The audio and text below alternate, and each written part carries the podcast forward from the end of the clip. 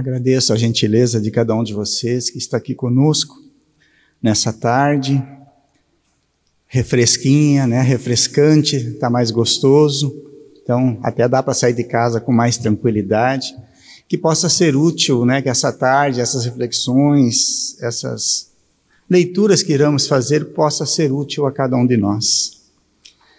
Nós sabemos que na nossa comunicação em sociedade, entre todos nós, os símbolos são muito fortes, né? Inclusive na questão dos marketings, na venda de produtos, usam muito simbologias. Vários símbolos, às vezes eu posso mostrar um símbolo para você e você identifica isso com aquele produto, com aquela situação. Uma das coisas que é mais utilizada como símbolo na nossa comunicação entre seres humanos é a simbologia que as mãos têm para nós. A mão tem uma simbologia muito poderosa e é uma das mais utilizadas na nossa comunicação. Podemos dizer que as mãos podem simbolizar, dependendo da, da situação, da ocasião, simboliza poder, pode simbolizar uma supremacia, uma força. Lembra da passagem do Evangelho, onde Pilatos diz que lavou as mãos? É um símbolo também de não se responsabilizar com nada, né? Eu lavei as mãos, quer dizer, não, isso não tem nada a ver comigo. Também simboliza rendição, nos filmes que a gente vê, mãos ao alto, não? Então a pessoa está rendida a alguma coisa. Então, os símbolos da mão têm várias formas de interpretarmos, dependendo do tempo, da época, da ocasião. Mas o símbolo das mãos unidas, que é o título da nossa exposição de hoje, o que, que simboliza para nós? O que, que pode simbolizar? Também simbolizam várias coisas. Talvez no âmbito da religião, e nós lembramos muito do WhatsApp, né? Pense no WhatsApp, aqueles simbolozinhos que a gente coloca com as mãos ali simbolizando, né? Quando a gente bota as mãos assim, né? Para alguns interpreta como se fosse uma oração, né? Mãos unidas. Né? Para outros esse símbolo não simboliza a oração, mas simboliza outras coisas. Mas nesse caso, no sentido religioso, né? E a gente vai entender que o símbolo das mãos unidas, especialmente para a religião católica, é essa sensação, é essa mãos unidas assim para as outras religiões, porque isso foi criado, foi introduzido na, na doutrina católica lá pela Idade Média. Para orar, temos que unir as mãos. As outras religiões simbolizam com as mãos espalmadas, inclusive, né? A gente vê muito isso nos campos de futebol. Os jogadores, muitos adeptos às linhas evangélicas, né? Se, se ajoelham e fazem uma oração sempre assim com as mãos espalmadas.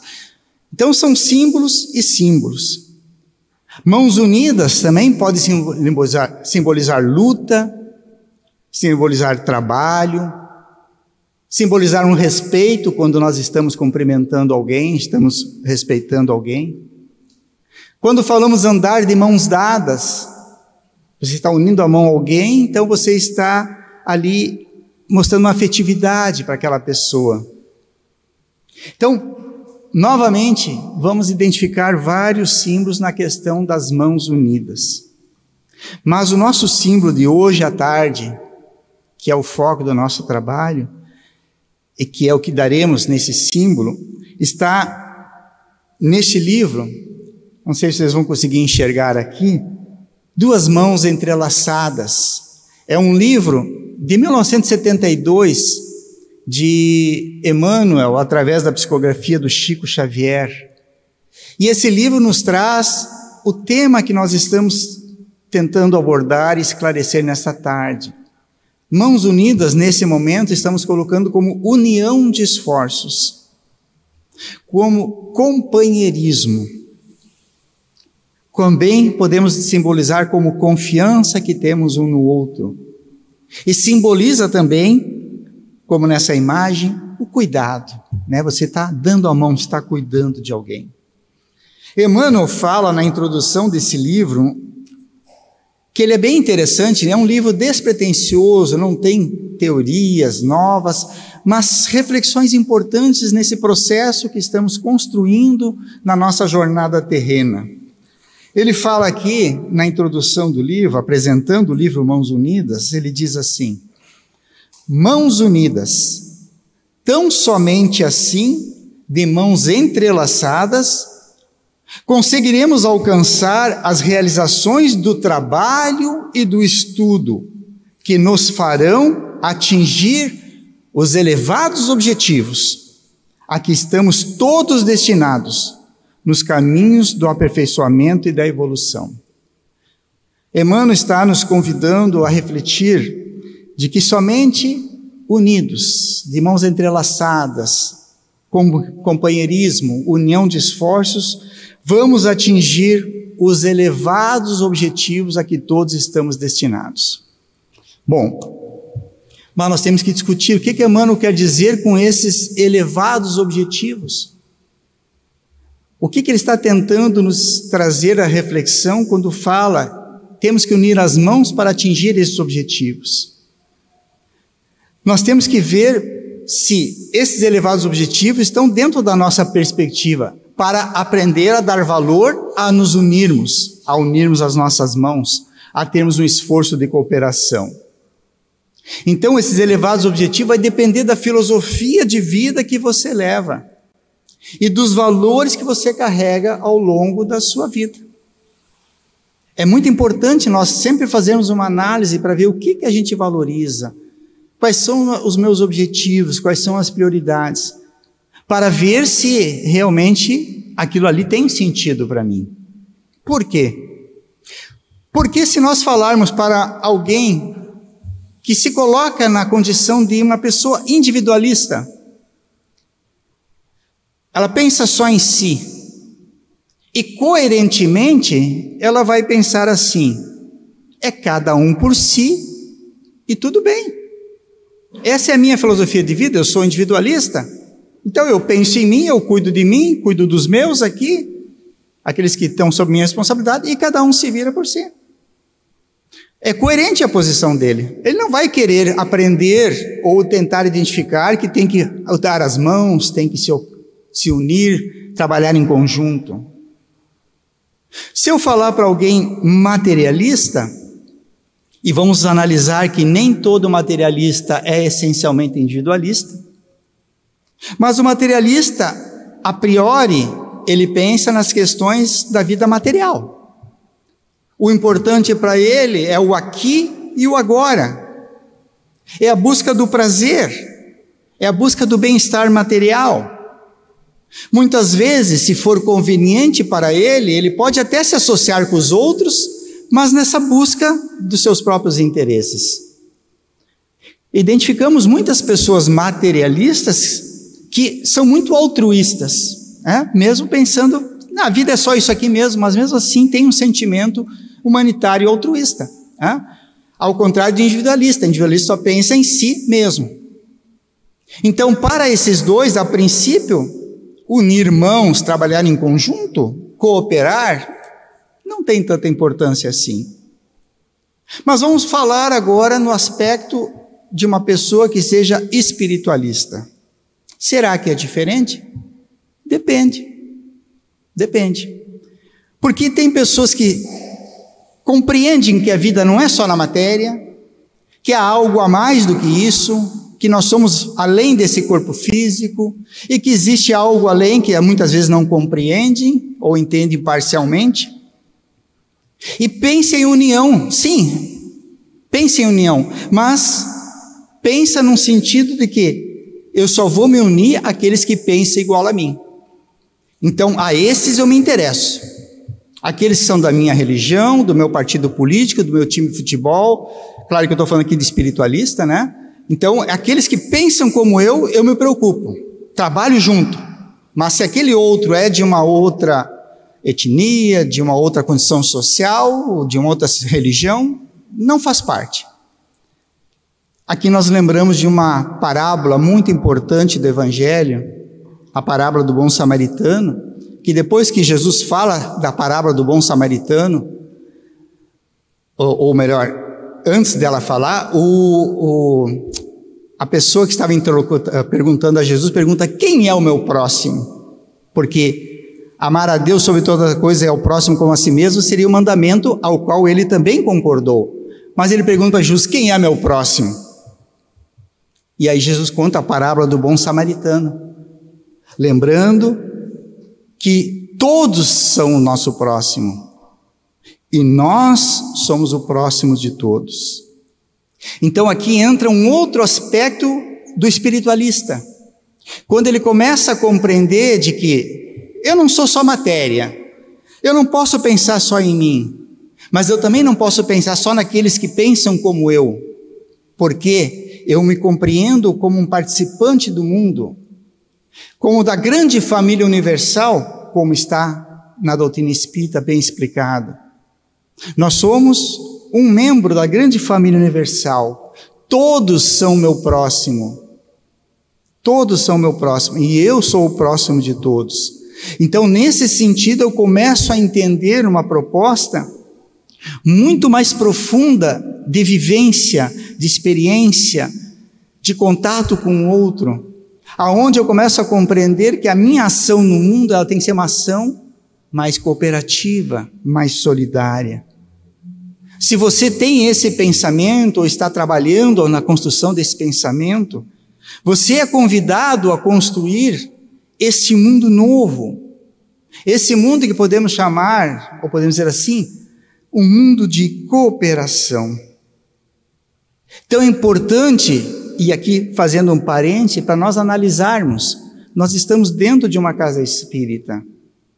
Todo espírita é espiritualista, assim como todas as religiões que acreditam em algo além da matéria são espiritualistas. Mas que tipo, que tipo de espiritualidade eu estou vivendo?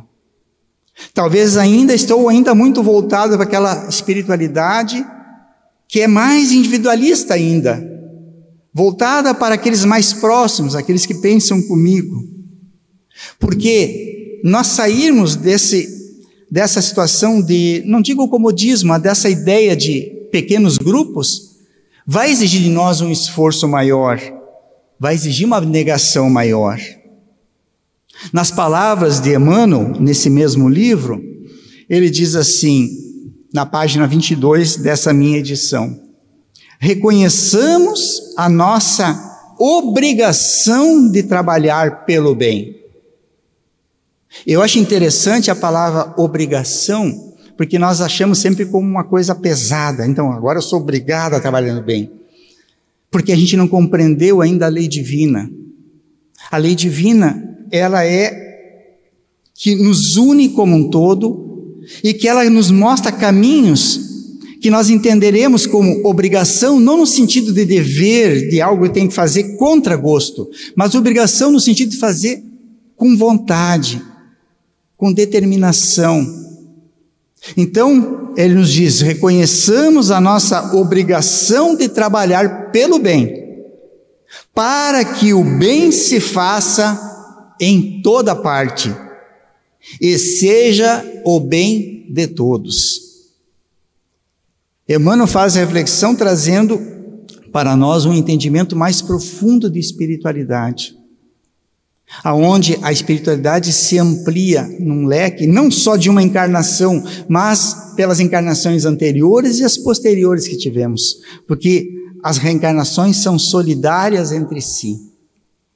Então hoje eu posso estar numa situação nesta reencarnação de mais dificuldade ou de mais facilidade, e quando eu começo a compreender que esse elo às vezes se troca dentro da mesma reencarnação ou reencarnações futuras, nós compreendemos que, puxa, se hoje eu estou em condição de estender a mão para alguém, por que não estender?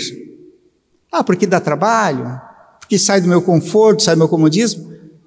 Mas vale a pena a gente estender a mão, porque em algum momento nós já precisamos ou vamos precisar que alguém estenda para nós a mão também. A palavra cooperar e aqui tiramos esse pensamento de um autor espírita, Gerry, eh, de Almeida, Desafios da Convivência. Ele nos fala de que cooperar é um novo paradigma na convivência. É uma nova atitude ética que é proposta para nós a partir desse entendimento maior que a doutrina espírita vai nos ajudando a entender. Então, o cooperar é uma ruptura com a chaga do individualismo, o individualismo competitivo. Porque quando nós somos individualistas, nós começamos a pensar somente em nós e começamos a entender que o outro, já que ele não é um parceiro meu, não é um cooperador, ele é um inimigo meu, ou é o meu adversário, e eu começo a competir com o outro. Essa é a proposta, velha proposta, aliás, do materialismo. E é uma proposta levada adiante com toda a força, como está sendo levada agora, levará à destruição da vida destruição do planeta, a destruição da humanidade como um todo, não sendo catastrófico, mas é só olhar o andar da carruagem, como se dizia. Se nós pensarmos no, no viés materialista, individualista, competitivo, nós estamos pensando assim que o consumo que nós estamos tendo hoje no planeta Terra, isso já é dito pela própria ciência, né? a Terra não se basta em si para dar tudo aquilo que nós desejamos consumir. E isso está sendo mostrado pelo abuso que estamos fazendo do, dos recursos naturais, do meio ambiente. Vejamos agora, meus irmãos, saímos agora do jornal da, do meio-dia, na, naquela cidade linda de Maceió, bairros inteiros indo para a terra por exploração, exploração, especulação mineradora, sem pensar, sabiam que tinha essas consequências no futuro, mas não vão pensar, um dia vai acontecer isso, mas vai ser conosco. Veja como estamos destruindo habitats maravilhosos, naturais nossos, por explorarmos, por competirmos, por pensarmos somente em nós. É o egoísmo acabando com a vida no planeta. Então, nós temos que repensar, repensar. Qual é a nossa atitude frente ao que a vida nos propõe, frente ao que a sociedade, e sociedade não é lá fora, porque nós somos sociedade, mas o que a sociedade nos convida a fazer. Vamos entrar numa de competição, de briga, de disputas, ou vamos começar a pensar de uma forma diferente, trabalhar mais conjuntamente, cooperar mais com os outros. Porque cooperar é lei da natureza. A natureza nos mostra isso. Os animais irracionais nos mostram isso. A gente diz irracionais porque não têm o pensamento que nem o nosso, mas eles têm uma, um certo grau de inteligência. Eles se unem para se manterem, se operam trabalhando em conjunto. Vamos pensar há pouco tempo atrás, não muito tempo. Os nossos avós ou bisavós, há pouco tempo estive aqui em agora me fugiu o nome, perto de Santa Maria, uma colônia italiana, um lugar muito lindo assim, cheio de montanhas, é lindo agora porque tá, tá, é, tem as habitações, tem as cidades, tem as estradas, mas há pouco tempo atrás, nessa região vieram alguns italianos, que estavam passando fome na Itália, com grandes dificuldades, alguns deles, né, vieram para cá, pela promessa das terras, e foram em terras difíceis de serem trabalhadas. E ali, se eles não se unissem como comunidade, a gente vê isso o resultado nos dias de hoje, as comunidades bonitinhas, todas bem organizadas, se não se unissem, não sobreviveriam, porque eram terras difíceis. Então nós sabemos que cooperar não é coisa nova para nós, pelo menos no campo da teoria e muitas vezes da prática. Mas é que nós ainda estamos num sistema de cooperar, trabalhar junto quando tem dificuldades. Vejamos agora no Vale do Taquari, há pouco tempo atrás, poucos dias atrás, aquela tragédia que aconteceu, a comunidade toda se reuniu para tentar ajudar e amenizar as dores. Isso é muito bonito. Mas a gente parece que esquece como é bom trabalhar junto, como é bom ajudar. Passa essa tragédia e a gente começa aquele processo de competição de novo entre nós. Então, o sistema de união e cooperação é fundamental para nós nos mantermos vivos em situações áridas que temos ainda na nossa reencarnação.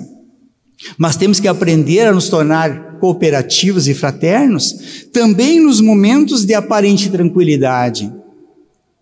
Por que só nos momentos de dificuldade? Então é importante, se a gente está numa condição hoje estabilizada, pensar no nosso próximo, que a condição dele talvez não seja tão boa.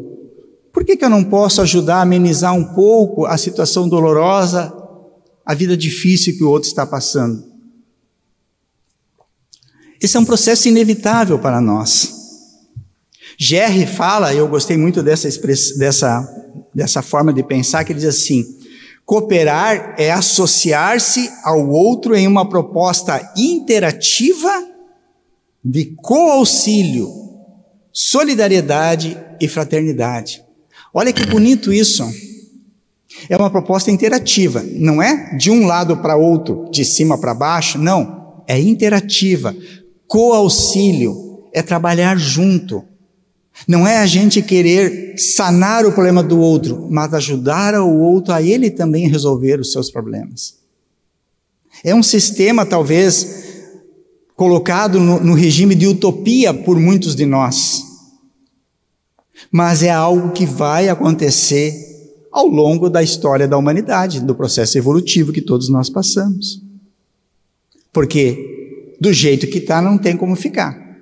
Ou nós vamos ter que chegar, às vezes, a crise chegar de forma tão violenta como já está chegando, para nós darmos conta e ver que esse modelo de vida que vivemos não é mais possível para nós, não é mais possível para a humanidade, e mudamos.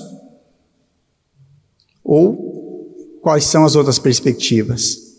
O Espiritismo, ele é um excelente auxiliar no entendimento da vida para nós.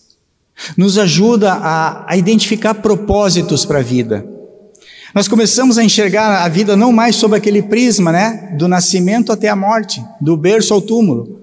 Nós começamos a enxergar a vida muito mais ampla do que isso. Então, os propósitos com esse olhar modificam você não está mais olhando só para o seu próprio umbigo, no sentido de olhar somente para você mesmo. Você começa a olhar mais ao lado. Você começa a botar uma hierarquia de prioridades naquilo que realmente é importante, daquilo que não é tão importante, daquilo que vale a pena você fazer o esforço de conquistar, de trabalhar, de se unir, daquele outro que não vale talvez tanto esforço assim. Então, nos doutrina espírita nos ajuda a encontrar um sentido naquilo que nós fazemos. Se parar para pensar, às vezes a gente age como um robô, mecanicamente.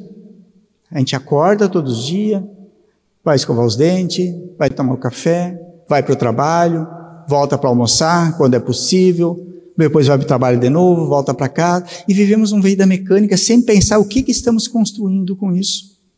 Porque nós estamos pensando em pagar as contas, em adquirir um carro novo, tudo isso faz parte, não é problema, mas esse não é o objetivo da vida. Não é para isso só que nós estamos aqui. Então a doutrina espírita nos convida a fazer uma releitura do que estamos vivenciando neste momento agora.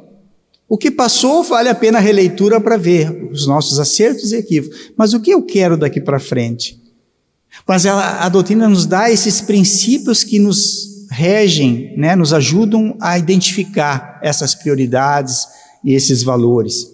E o primeiro deles, podemos alencar quatro aqui, podemos botar outros, mas para não alongar muito, princípio da justiça divina. Deus é justo, a vida é justa, apesar de a gente às vezes não identificar a justiça, mas no macro a gente enxerga que há uma justiça divina regendo as nossas vidas. Segundo parâmetro, a imortalidade da alma, que nós já falamos. Somos imortais. Tá, outras religiões também acreditam na imortalidade. Tudo bem. Só que nós temos um, uma coisinha a mais: a pluralidade das existências, as reencarnações. Então, essa imortalidade, ela tem um viés diferente. Nós sabemos que após nós, a nossa morte física, nós vamos continuar uma trajetória evolutiva. Nós vamos estar estanque em um local determinado, mas há um processo de evolução. E esse processo de evolução, ele acontece pelo processo de reencarnação, de vinda novamente à Terra, aonde nós vamos acertar aquilo que erramos no passado, vamos confirmar aquilo que já está certo nas nossas escolhas, porque o quarto item que queremos colocar aqui da doutrina espírita, dos princípios, é a perfectibilidade do espírito. Todos nós seremos um dia perfeitos, relativamente perfeitos. E essa perfectibilidade, ela é fatalística. Todos nós chegaremos lá. Vai depender de nós acelerarmos ou retardarmos esse progresso, essa evolução. Isso tudo que colocamos aqui, princípios basilares da doutrina espírita, pode e deve alterar profundamente o nosso modo de ver as coisas, sob um ângulo maior, uma amplitude maior. E às vezes, mesmo entre nós espíritas, estudantes, trabalhadores, muitas vezes caímos na mesma coisa do passado, o mesmo pensamento do passado. E muitas vezes nos identificamos quase como individualistas. E aqui não é uma crítica, mas apenas um alerta para a gente parar e prestar atenção. O que estamos fazendo com o conhecimento que estamos tendo à luz da doutrina espírita. Mas vamos sair um pouco do viés espiritualista, religioso, do sentido de cooperação. Eu vou trazer aqui, apenas para senti sentido de ilustração, uma pesquisa científica. Tem muitas pesquisas científicas que nos ajudam a compreender que a proposta do ser é trabalhar em conjunto e não em disputa. E uma dessas pesquisas que nos ajuda a entender que cooperação é o caminho e não competição é do Dr. Gregory Burns. Gregory Burns é um neurocientista norte-americano. Algum tempo atrás, alguns anos atrás, a gente encontra na internet ainda essa pesquisa. Hoje tem outras pesquisas mais aprofundadas, mas essa é, é bem didática. Ele colocou um grupo de mulheres num ambiente, participando, todas convidadas, né?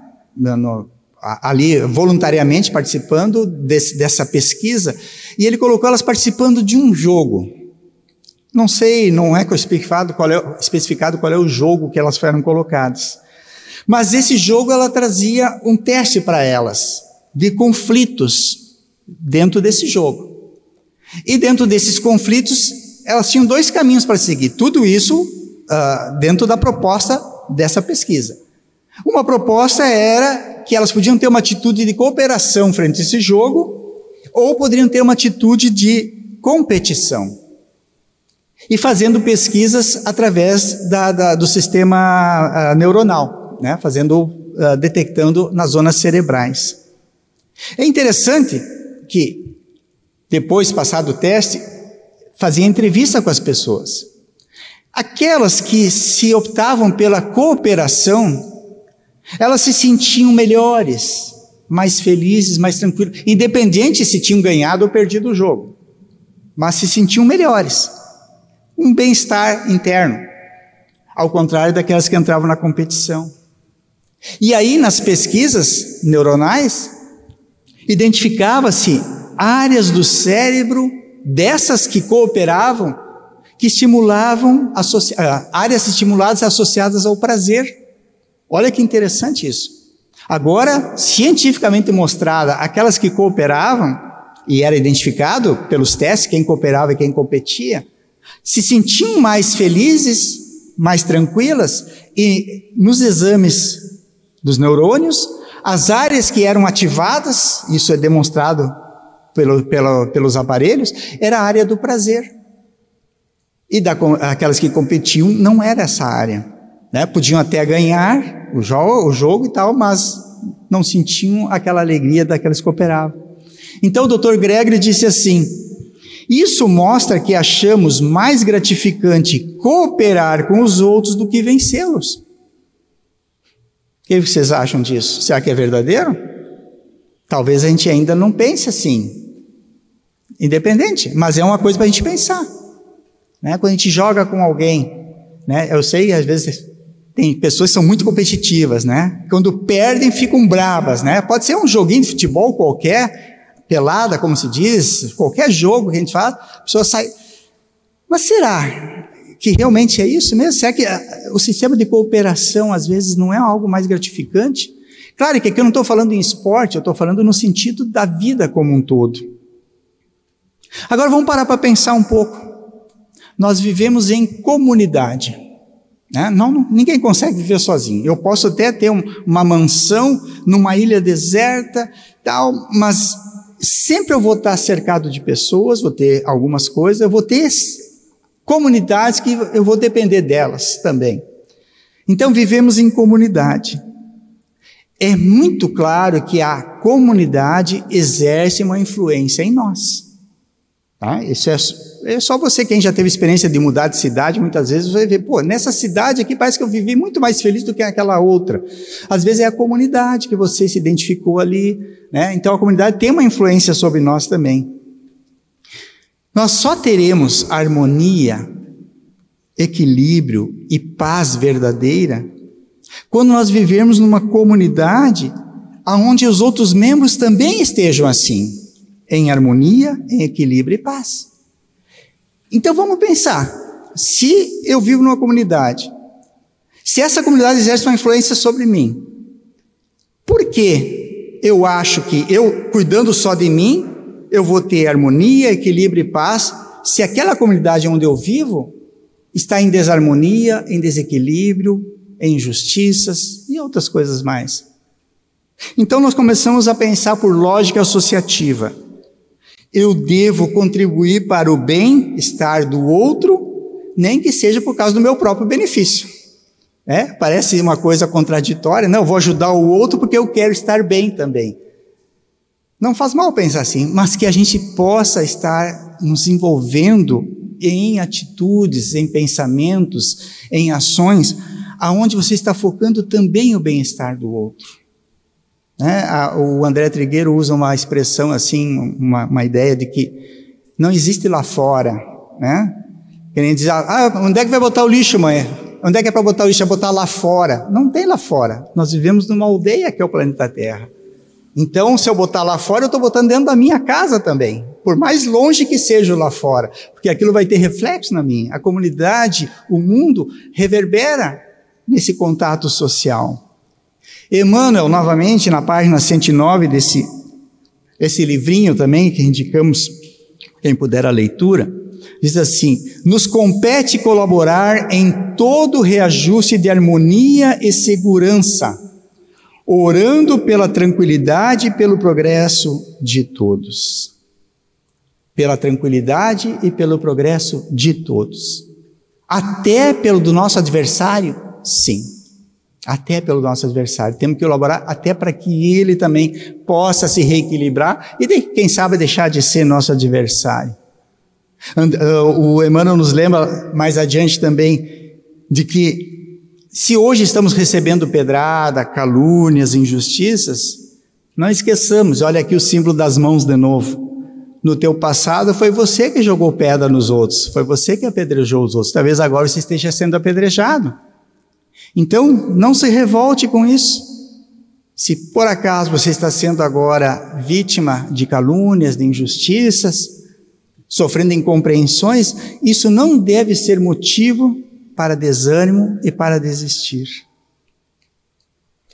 Nós temos que pensar que nunca se supunha que você está só no trabalho do bem. Se você está na seara do bem, fazendo algo positivo, contribuindo, você está cercado de amigos, às vezes encarnados, às vezes não, mas tem às vezes encarnados, e muitos desencarnados, que estão te abençoando, estão secundando o teu trabalho, estão te apoiando, estão secundando, complementando esse trabalho que você está fazendo no bem. Porque a espiritualidade muitas vezes quer ajudar, e ajuda, mas ela depende das nossas mãos para a transformação do meio social onde é que vivemos. Um exemplo que podemos falar em mãos unidas é o trabalho numa casa espírita, por exemplo. O trabalho na casa espírita é um trabalho que deve ser de mãos unidas. É um aprendizado onde nós estamos é, nos educando a trabalhar em cooperação mútua. Não é só aqui, mas estou dando o exemplo que estamos na casa espírita. Por exemplo, aqui nós estamos trabalhando e nos ajudando a cooperação entre encarnados. trabalhadores voluntários da casa, estudantes, todos nós que estamos aqui, de uma forma estamos cooperando um com os outros, entre encarnados. Mas aqui nós entendemos que se amplia isso. Esse trabalho de cooperação acontece entre os desencarnados também. Nós enxergamos isso nos vários relatos dos livros do mundo espiritual, o trabalho de união entre os desencarnados. E a beleza disso tudo é que o trabalho também acontece entre desencarnados e encarnados. Nesse momento que nós estamos aqui, parado, tirando uns minutos da nossa vida para refletir alguma coisa importante, quem você acha que está do teu lado agora aqui, espiritualmente falando? Quem você acha que estaria aqui? Senão um benfeitor, alguém que deseja te ajudar, alguém deseja assim clarear a tua mente de alguma coisa. Isso é importante nós prestarmos atenção. Também, pelo outro viés, quando você está raivoso, brabo e quer brigar com alguém, quem você acha que está do seu lado ali também? É alguém que está estimulando você a entrar na briga. Então vejamos como é importante nós estarmos sempre, sempre realimentando essa ideia de bem, de bom, de belo, de justo, porque aí nós estamos cada vez mais nos, aproximando dessa espiritualidade que quer o nosso bem e quer que as nossas mãos atuem no bem também. Então nós estamos vivendo um laboratório de experiências, onde alguns aproveitam, quase na totalidade, Outros aproveitam essa experiência de trabalho em cooperação um pouco, e outros não aproveitam nada nesse momento. Mais adiante vão ter outras oportunidades. Então, meus amigos, pensemos nisso. Como é importante nós refletirmos sobre o nosso papel no mundo, o que viemos fazer aqui. Como é importante nós aprendermos a darmos as mãos uns aos outros.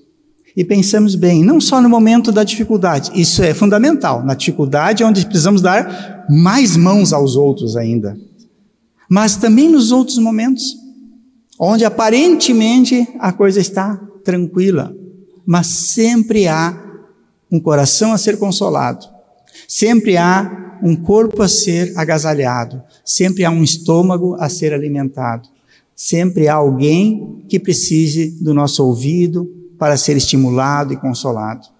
Nessa caminhada, certamente nós estamos aproveitando muito bem essa reencarnação e as próximas, certamente, teremos muito mais bagagem para trabalharmos com muito mais entendimento do que é cooperação.